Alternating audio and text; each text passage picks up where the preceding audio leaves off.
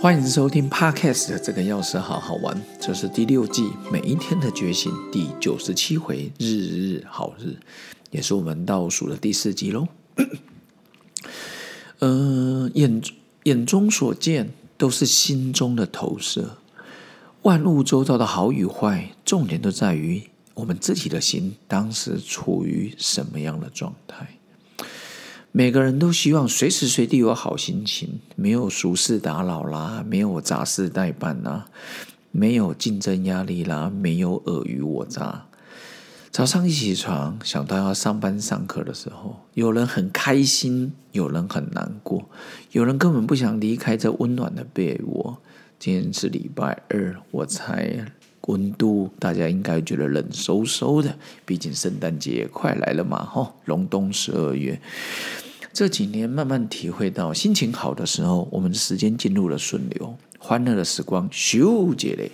都过去啊，就过去了。心情糟的时候，时间仿佛咻冻结了，漫漫长夜，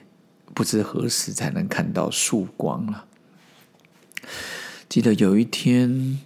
先到桃园监狱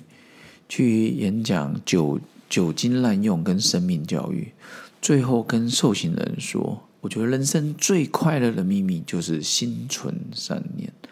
记得后来又赶去中央大学资讯的电机学院，跟大一、大二的学生们分享物质滥用、上瘾、急转，还有重新的改变。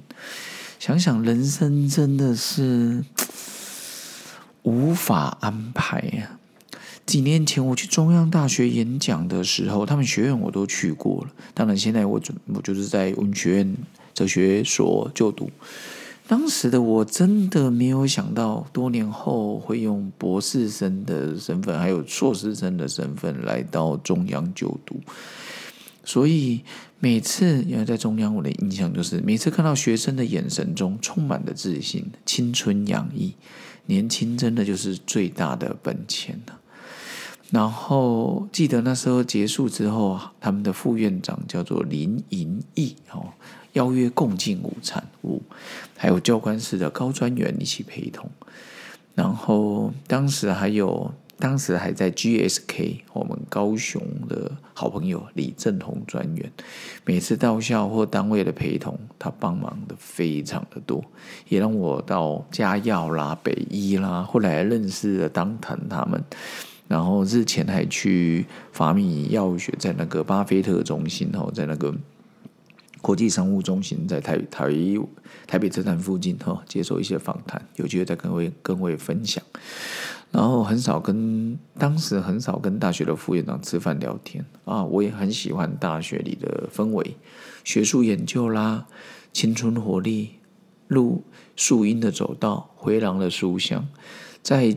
进餐的过程中，相谈甚欢，聊天内容从教育、心灵、宗教、大脑的秘密、运动、念经，包罗万象。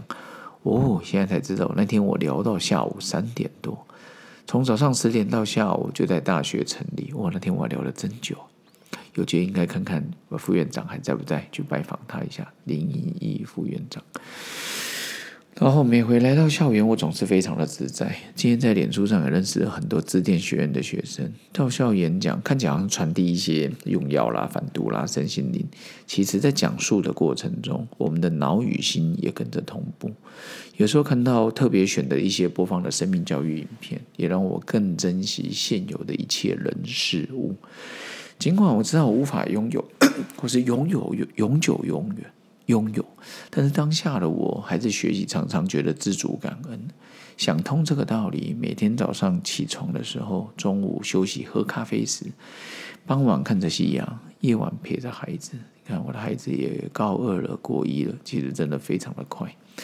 睡前看一本书，然后就觉得感恩又是美好的一天，而且每个晚上我都期待快乐的明天即将的到来。所以今天跟跟好朋友们分享的日日好日，